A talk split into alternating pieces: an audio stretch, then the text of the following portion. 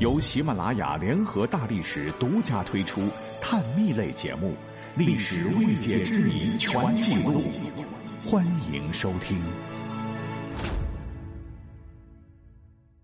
所谓末代出妖孽，俄罗斯末代沙皇的宫殿里就出了这么一个被称作妖僧的神人，他就是当年俄国尼古拉二世时期的神秘主义者。俄国沙皇及皇后的宠臣拉斯普京，在俄罗斯，各位可以打听打听，他绝对是一位家喻户晓的人物。可这家伙确实是个怪咖，一生从来不洗澡，满身恶臭，但很能占卜未来，搞一些神神鬼鬼的把戏，让皇室里里外外迷得够呛。更神的是，他曾经给遗传了血友病的沙皇小王子治过病。血友病是当时欧洲皇室的皇家病。这位末代沙皇的小王子运气很差，一旦出血就止不住，一点招都没有。于是皇后就让拉斯普京试试看。结果这妖僧运气特别好，也不知道他是念了什么什么咒语，小王子的病情真的是大有好转，因而得到了沙皇的极度信任。沙皇连大主教的话都不听了，就听拉斯普京的，奉其为神明，尊为国师。从此，拉斯普京可以自由出入皇宫，为所欲为。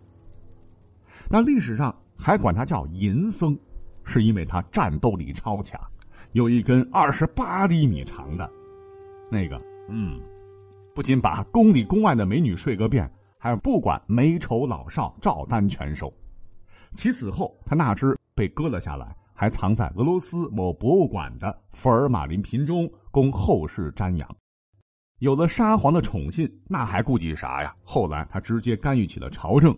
一战当时爆发，战事激烈，拉斯普京便在沙皇跟前出各种昏招，罢免司令啦，这一仗要这么打啦，遥控指挥战局。结果沙皇俄国一战被德国打得屁滚尿流。本来当时俄国就矛盾重重，经他这么一折腾，沙皇俄国离咽气不远了。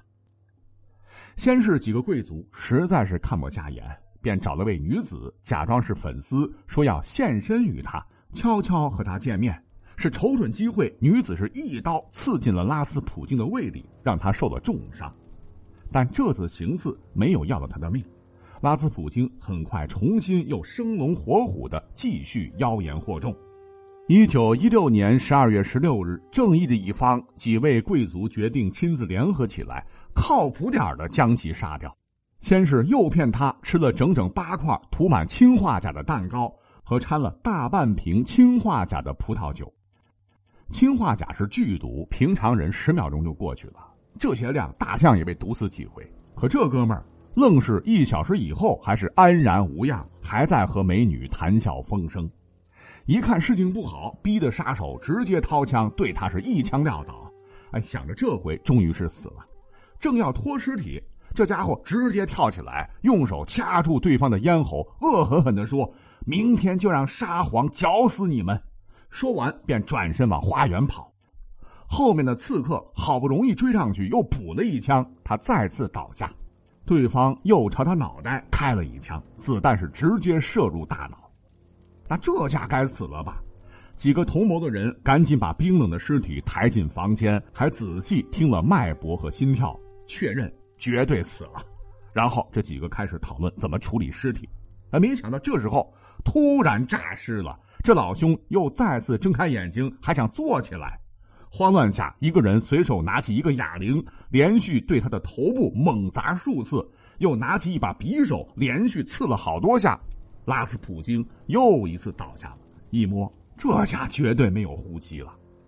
当时几个人就吓坏了，把尸体捆绑好，抬入一辆汽车，开出几公里以后，扔进了涅瓦河的冰洞。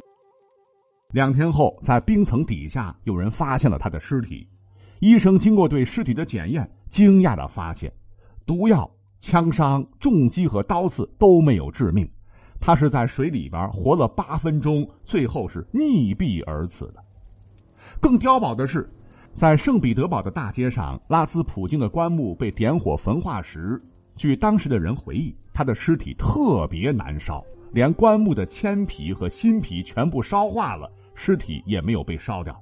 士兵们不断朝尸体上撒煤油，用了十多个小时才将其烧为灰烬。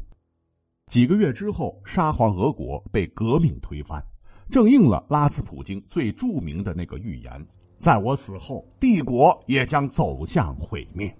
正是由于拉斯普京过于神奇，他也被称作历史上最难被杀死的人。直到今天的俄罗斯，还有人相信拉斯普京的魔力是真的，甚至为他修建纪念馆。